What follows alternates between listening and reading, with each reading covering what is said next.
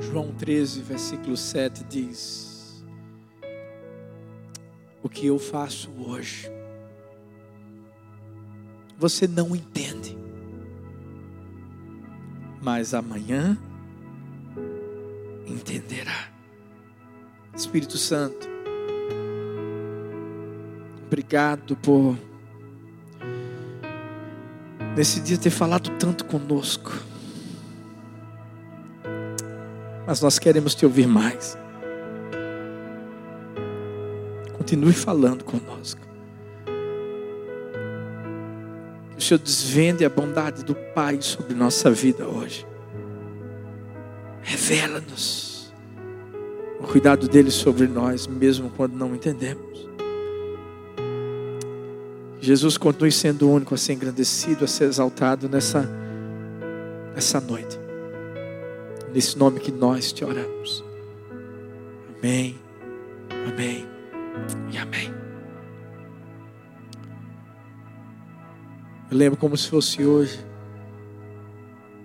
depois que tudo aconteceu,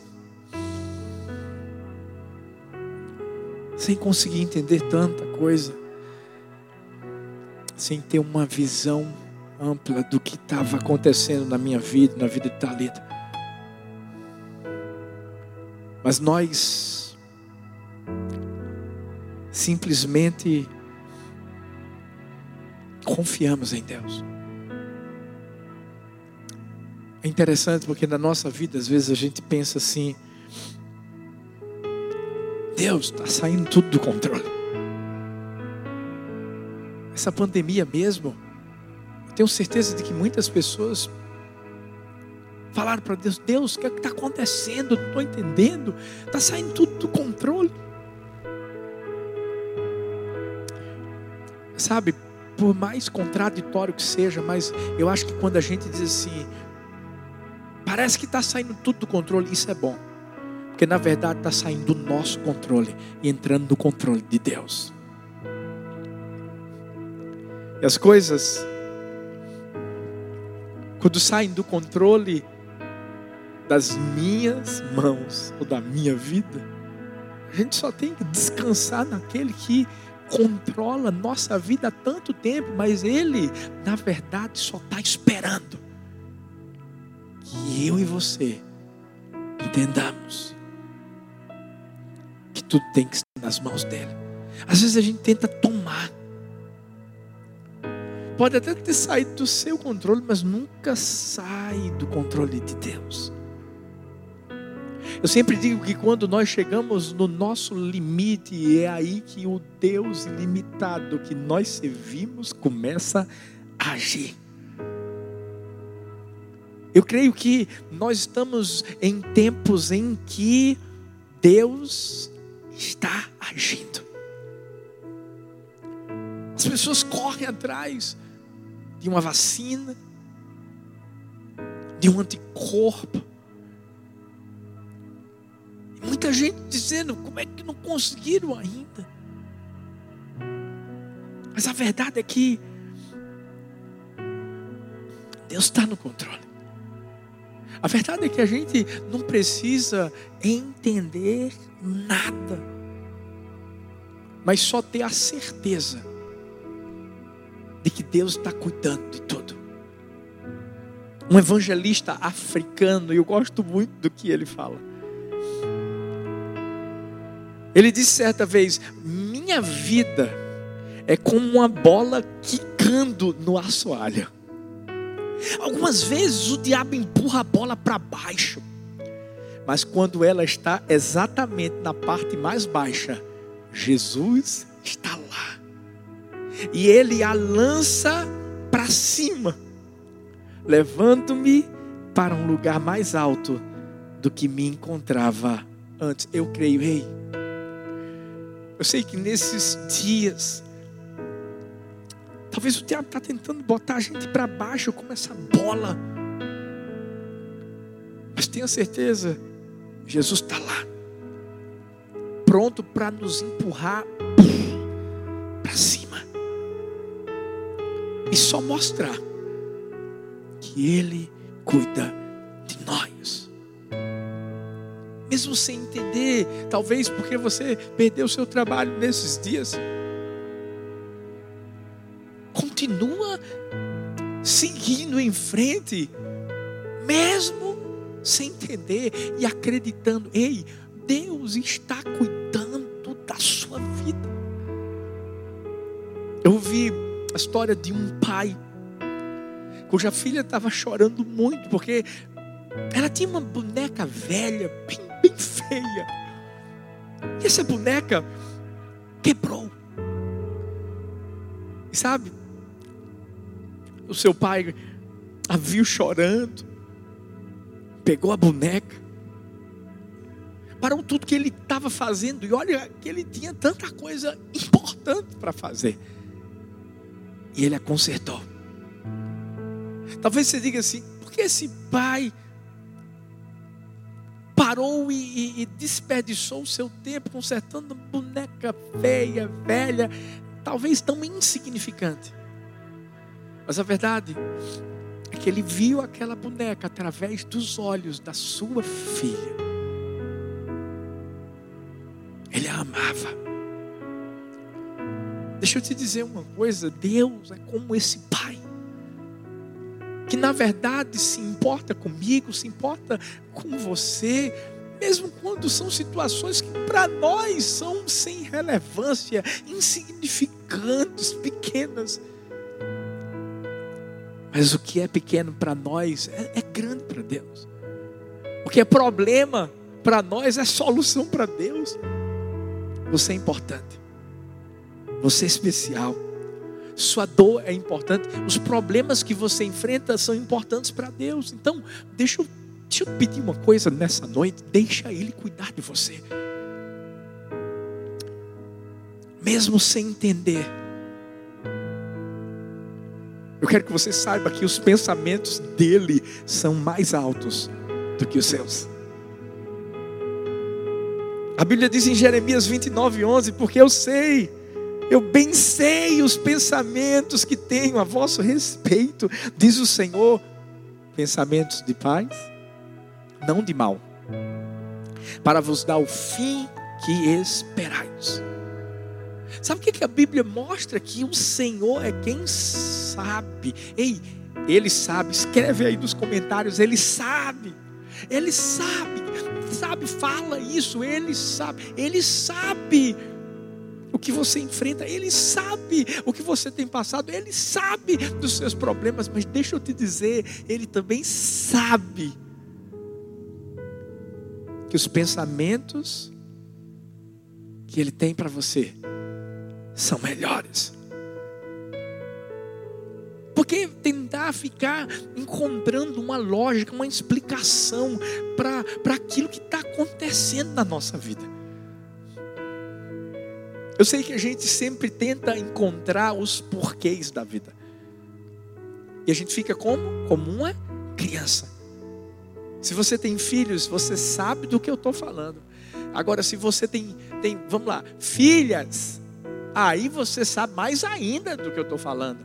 Porque eu, eu não sei, eu acho que a mulher é mais curiosa, gente. E é uma pergunta atrás da outra. Minhas filhas são assim. Uma vez minha filha Laura do meio perguntou: Papai, você sabe quantos cabelos o senhor tem na cabeça? Imagina essa pergunta, gente. Eu achei engraçado porque Sara ao ouvir isso, disse assim: Laura, pergunta para Deus, porque Deus sabe, Ele sabe. Eu não estou dizendo que você não pode se colocar diante de Deus para fazer perguntas. Pode, pode sim, porque Ele é seu Pai, Ele se importa com você, Ele cuida de você. Mas deixa eu te dizer: tem momentos em que não vai vir uma explicação lógica para você. Eu sei o que é isso, e por isso que eu estou falando isso para você. Às vezes a gente diz: por que isso está acontecendo, Deus? Por que foi que eu perdi o emprego? Porque eu estou passando por essa situação. Porque foi que eu perdi meu parente. Porque ele morreu. Eu acredito que esse, mais, mais do que um tempo de perguntas ou questionamentos, tem que ser um tempo de certeza. Que certeza, pastor? A certeza de que os pensamentos deles são maiores. Ele sabe. Domingo passado eu preguei sobre Noé, falando que ele construiu uma arca, e Deus simplesmente disse assim: constrói a arca. Não chovia naquela época, e você sabe o que, é que ele fez? Noé construiu a arca, porque os pensamentos de Deus eram maiores do que os de Noé. Já parou para pensar se Noé não tivesse construído aquela arca, ia morrer ele e a sua família. Ele sabe. A gente precisa compreender no nosso coração que a lógica do reino é inversamente proporcional. Como assim, pastor? Porque os pensamentos de Deus, eles são diferentes do, dos nossos. É isso que eu quero te mostrar. Quando a gente acha que é o fim, para Deus é o começo. Com Deus as coisas não são o que parecem ser. Cruz não é morte, é vida. A morte não é fim, é começo. O menor é o maior. O último é o primeiro. Com Jesus as coisas são assim. E se você me perguntar, e aí, pastor, senhor entende? Não. Mas eu sigo. Eu só entendo uma coisa: é que Ele sabe quais são os pensamentos que Ele tem ao meu respeito pensamentos de paz, não de mal, para me dar o fim que eu desejo, para te dar o fim que você deseja. Eu sei que você com certeza já deve ter passado por alguma situação onde você achava que ia acontecer algo. Aquela situação que você disse assim: Deus abre a porta, Deus abre a porta, abre a porta. E quando você chegou lá, tinha um muro na sua frente. E aí você se perguntou: Deus, por que isso aconteceu? Deus, porque os planos deram errado. Escuta bem: os seus deram, os dele não. Ele nunca erra. Ele nunca falha. Essa situação que a gente está vivendo, ei, não, não tem erro nenhum não aí, viu? De jeito nenhum. Agora, uma coisa que ele espera de mim e de você é resiliência. Perseverança. A gente tem que entender que, ei, isso que a gente está vivendo, mesmo sem entender, não pode, não pode parar a gente. Eu tenho falado aqui que eu acredito que tudo isso que tem acontecido comigo, com você, durante essa quarentena, é para a gente subir para um próximo nível. É para a gente enxergar Deus de uma forma maior, mais sobrenatural. Deus é intencional no que Ele faz, Ele não desperdiça as situações. Ei! O problema é que a gente pensa assim: isso só acontece comigo, não é verdade? Quem nunca disse para Deus: Deus, eu estou passando por essa situação, isso só acontece comigo. Posso te dizer uma coisa? Deus não, Deus não está à procura de filhos mimados, mas filhos dispostos. O que, é que eu quero dizer com isso? Sabe, ele podia te dar uma vida perfeita, ele podia impedir que você vivesse qualquer tipo de adversidade, qualquer tipo de situação, mas deixa eu te falar, quando Deus permite que a gente passe por situações que a gente não entende, não é porque ele não nos ama, a verdade é que Ele nos ama tanto, que Ele está dizendo assim: meu filho, eu vou forjar você, minha filha, eu vou botar você no fogo, sabe por quê? Porque você é um ouro. Eu vou precisar purificar um pouco mais, mas quando você sair desse fogo, vou te usar como você nunca foi usado. Como você nunca foi usada. Gente, ontem Talita estava fazendo uma live com a filha do Silvio Santos, com a Patrícia Bravanel. Você não tem noção das milhares e milhares e milhares de pessoas que estavam sendo alcançadas naquele momento. Mas aí você diz assim: como é que foi isso, pastor? Posso te dizer? Foi por causa da morte da minha filha. O quê? É. Naquela época, dez anos atrás, a gente não entendia muito bem. Mas uma coisa brotava dentro do meu coração, eu sempre declarei: nossa primeira filha vai ser uma, uma semente de avivamento. Eu nunca vi uma pessoa que já está no céu ganhar tanta vida na terra. Escuta o que você está vivendo hoje, mesmo sem entender. Faz parte de um pensamento tão grande de Deus para a sua vida, e não é de mal, é de paz, é de bem. Eu vi uma pesquisa que mostrava que uma pessoa por dia tem entre 50 e 50, 50 e 60 mil pensamentos. Mas sabe qual é o problema? É que 95% dos nossos pensamentos são os mesmos que nós pensamos no dia anterior. Uau! E no dia antes desse, no dia antes desse, mesmo, mesmo. Não é de se surpreender que a maioria das pessoas passa uma vida toda sem nunca mudar. E aí sabe o que Deus faz? Deus diz assim: Eu tenho um pensamento melhor para você. Você não vai entender, não. Mas o que eu vou fazer você viver vai te mudar e mudar para melhor. Por isso que a gente tem que trocar os nossos pensamentos pelos pensamentos de Deus. Escolha pensar o que Deus pensa. O que é que Deus pensa, pastor? Diante de uma adversidade, diante de uma situação horrível que eu passo. Sabe o que é que Deus pensa? Deus pensa assim: vou fazer com que coopere para o bem dele.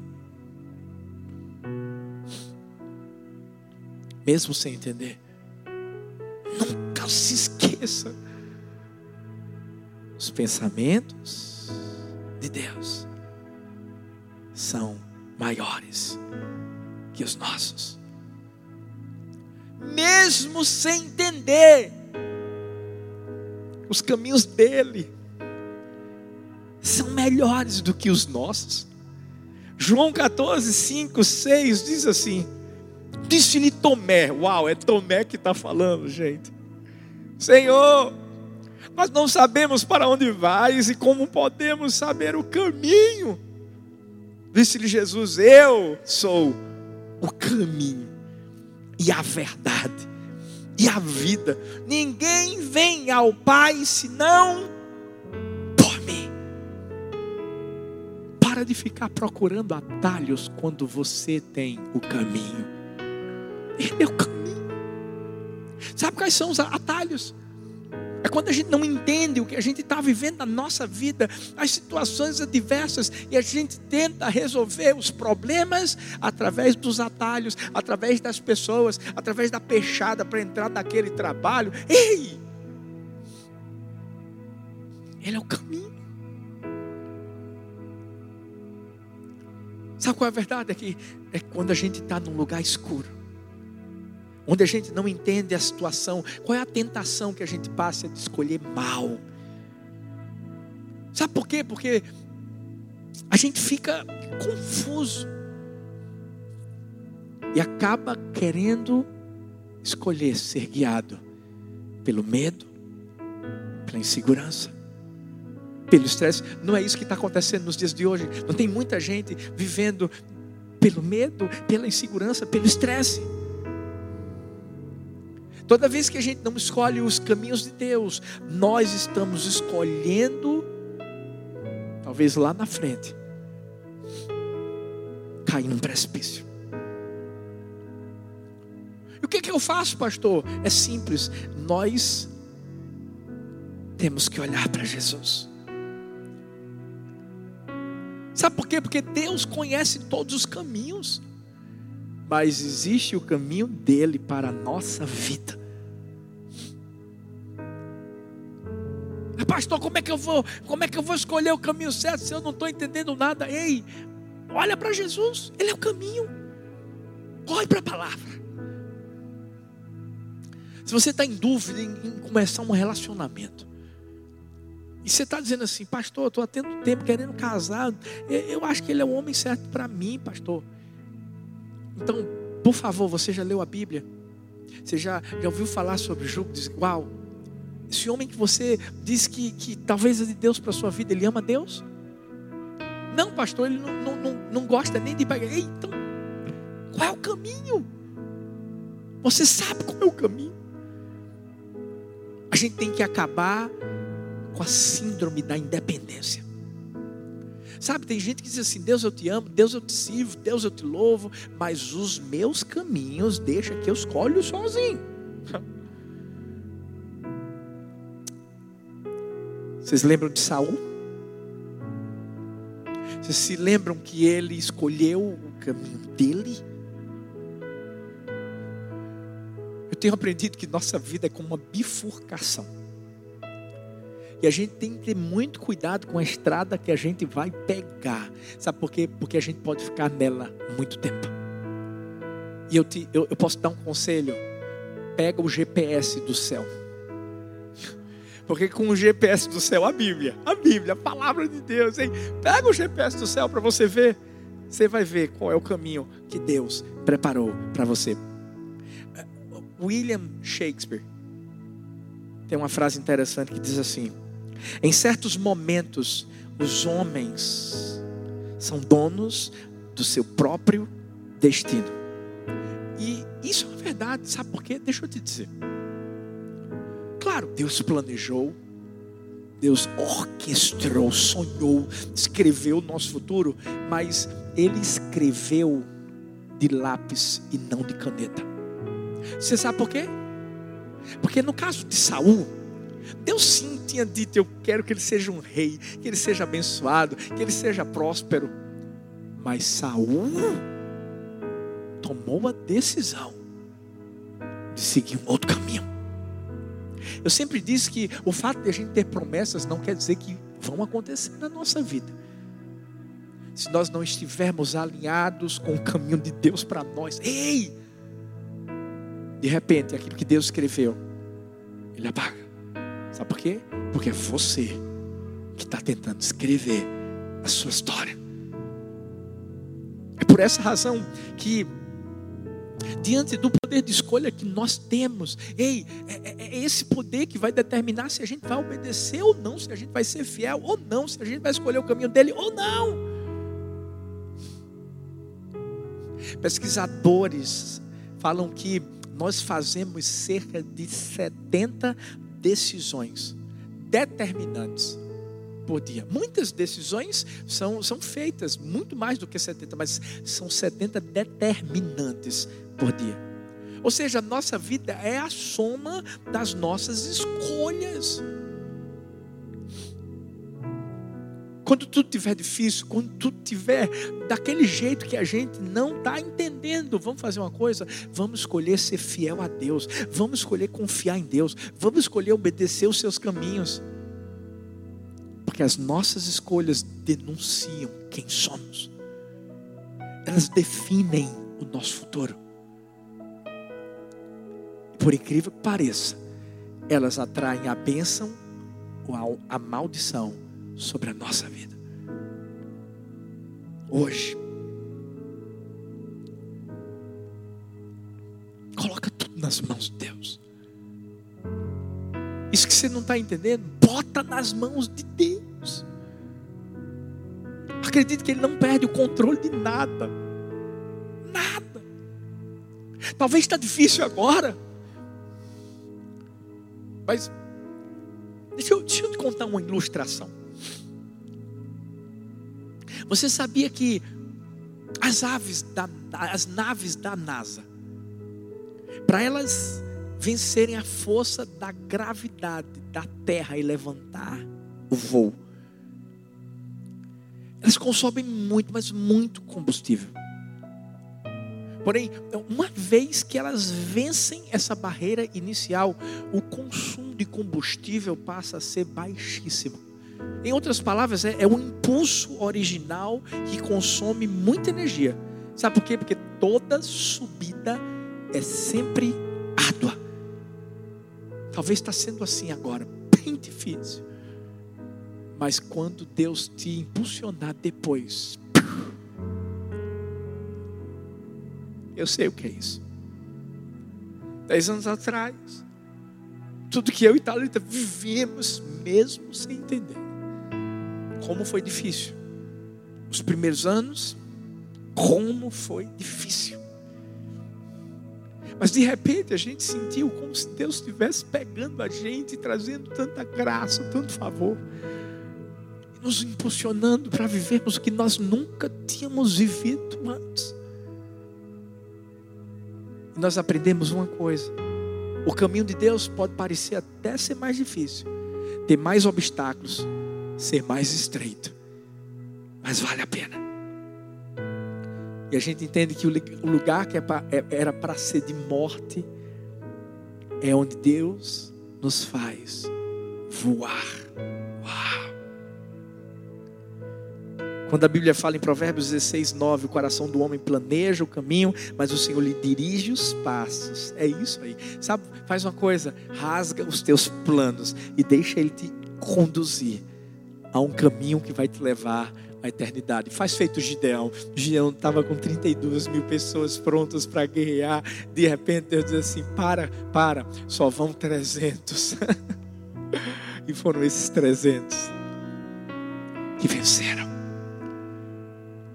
Talvez você se sinta hoje uma minoria. Talvez hoje você diga assim, pastor, não é possível, pastor.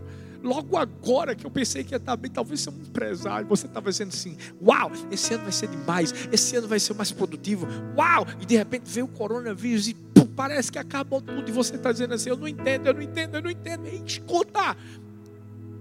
No início, talvez vai ter que perder muito combustível, mas lá na frente, se prepara para voar bem tranquilo, mesmo sem entender. Não se esqueça que a visão de Deus vai além da sua. Quando, quando, a Bíblia diz em 2 Crônicas 16, 9, a partear, só a partear, porque quanto ao Senhor, seus olhos passam por toda a terra para mostrar-se forte para com aqueles cujo coração é perfeito para com Ele. Uau! Ei, a Bíblia diz assim: os olhos do Senhor estão por toda a parte, ou seja, a visão dele não tem limite. Não tenta nem acompanhar, meu filho. Não tenta, não. Você quer ver uma coisa? Vamos fazer um teste? Você está na sua casa. Tenta agora olhar para o teto e para o chão ao mesmo tempo. Vai lá. Nem se você for olho, meu filho, você consegue. Consegue nada. Tentou. Isso já mostra o quanto a gente é, é, é, limitado. Você sabia que estudos, estudos mostram que assistir a filmes com legendas faz mal para a visão? É. Por quê? Porque você acaba sobrecarregando a sua visão com duas atividades que você está fazendo. Primeiro, você está assistindo um filme e depois você está tentando ler a legenda. Uau, isso mostra o quanto nós somos limitados. Agora, Provérbios 15, 3 diz assim: Os olhos do Senhor estão em todo lugar, contemplando os maus e os bons. Sabe o que a gente tem que pedir a Deus quando a gente não entende nada? Diz assim: Deus, deixa eu ver como o Senhor vê. Ah, faz como profeta. O assistente dele lá, cadê? Tem muita gente que está perseguindo a gente. E o profeta diz assim: Deus, abre, abre a visão dele. Porque mais são os que estão conosco do que os que estão com ele. Talvez a, vista, a visão que você está tendo é uma visão de derrota, é uma visão de perda de trabalho, é uma visão de. Quando na verdade Deus está vendo um futuro brilhante para você mesmo diante de aparentes perdas. Eu não estou pregando uma vida de ilusão para você. O que eu quero mostrar é que você precisa confiar na visão que Deus tem para a sua vida. Está difícil, está doendo, está machucando. Filho, calma. Deus já viu além. Você está vendo a dor de hoje, Deus está vendo o sucesso de amanhã. Talvez você está vendo as lágrimas que caem dos seus olhos hoje, Deus está vendo o sorriso do amanhã.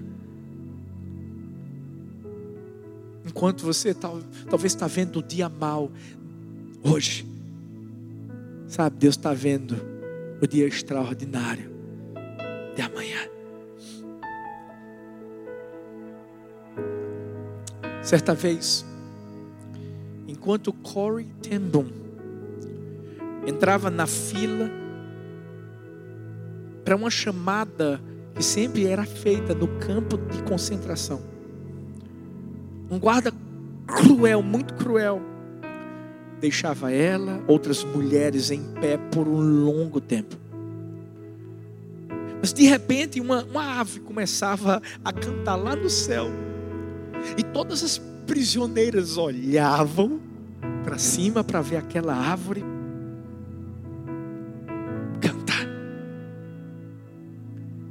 Quando Corrie ten Boom olhou para aquela árvore, ela pensou no Salmo 103:11 que diz assim: Pois como os céus se elevam acima da terra, assim é grande o seu amor para com os que o, o temem.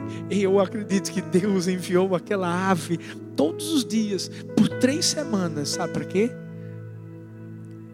Para conduzir o olhar daquelas mulheres para bem longe da crueldade humana elas entenderem apenas uma coisa: que Deus continuava as amando. Eu convido você hoje a tirar o olhar do que talvez te traz desespero. Tira, tira, os, tira os olhares das notícias, por favor. Tira. Coloca o seu olhar em Deus, vai ler a Bíblia, vai louvar, vai adorar. Para de olhar para a pandemia, olha para o alto. Para de olhar para as dificuldades, olha para o alto. Para de olhar para as mais notícias, olha para o alto.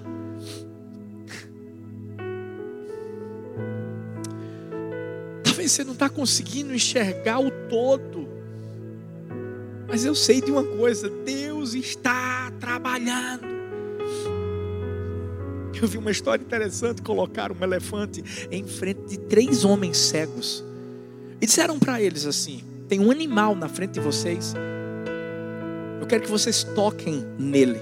Depois vocês vão dizer que animal é esse. Nenhum dos três, nenhum, tinha visto um elefante. Ou tinha tido qualquer contato com um elefante antes. Não faziam a menor ideia de como ele era. Engraçado, o primeiro se aproximou, tocou numa parte do animal e disse assim: que animal esquisito. Se parece com um muro.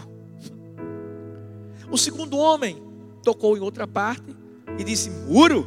Para mim, mas se parece com uma lança.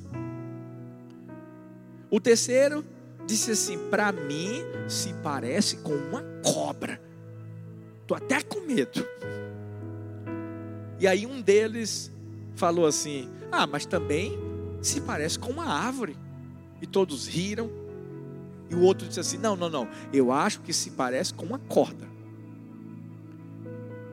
Finalmente, um deles tentou mais uma vez: Que nada se parece com um grande abanador. E eles começaram a rir entre si. Ou seja, eram muitas opiniões diferentes, se tornou uma grande confusão.